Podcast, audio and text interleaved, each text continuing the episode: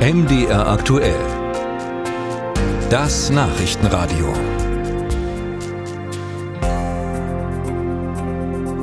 Die Insel Rhodos, sie ist ja eine der beliebtesten Ferieninseln Griechenlands und auch aus Mitteldeutschland gibt es ja Direktfliege dorthin, also viele werden die Insel auch kennen.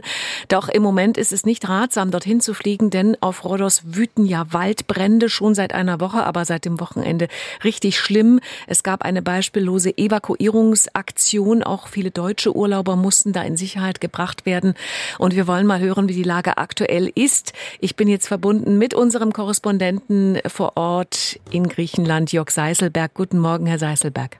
Schönen guten Morgen. Herr Seiselberg, gestern hieß es, der Wind facht die Flammen immer weiter an. Wie sind denn die Windverhältnisse heute?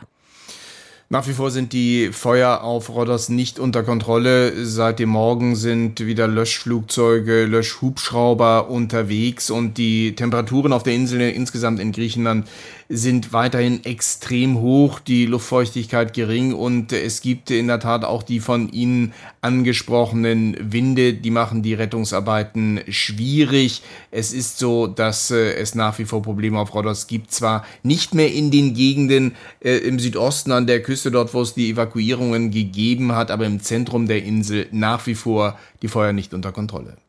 Todesopfer gibt es ja wohl glücklicherweise keine bisher. Wie viele Menschen wurden denn inzwischen evakuiert?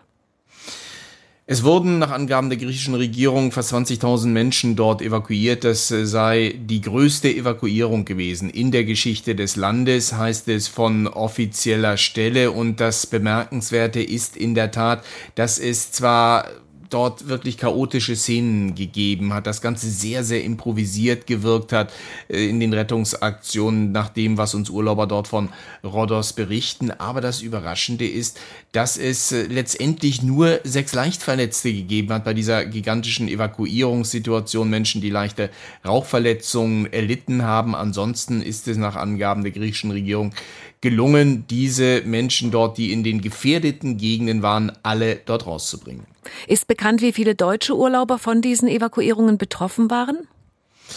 Mehrere äh, tausend, allein der Touristikkonzern TUI hat dort 8000 äh, Urlauber in der Gegend gehabt, die jetzt evakuiert werden mussten, gebracht wurden in Turnhallen, in andere öffentliche Gebäude, auch in Hotellobbys dort im Norden der Insel, der nicht betroffen ist äh, vom Feuer. Aber diese Hotels sind natürlich in der Haupttouristensaison ausgebucht. Die Menschen haben dort äh, in Lobbys äh, auf den Fluren der Hotels übernachtet, teilweise nur auf Handtüchern. Die Regierung hat dazu aufgerufen, beispielsweise Matratzen zu spenden.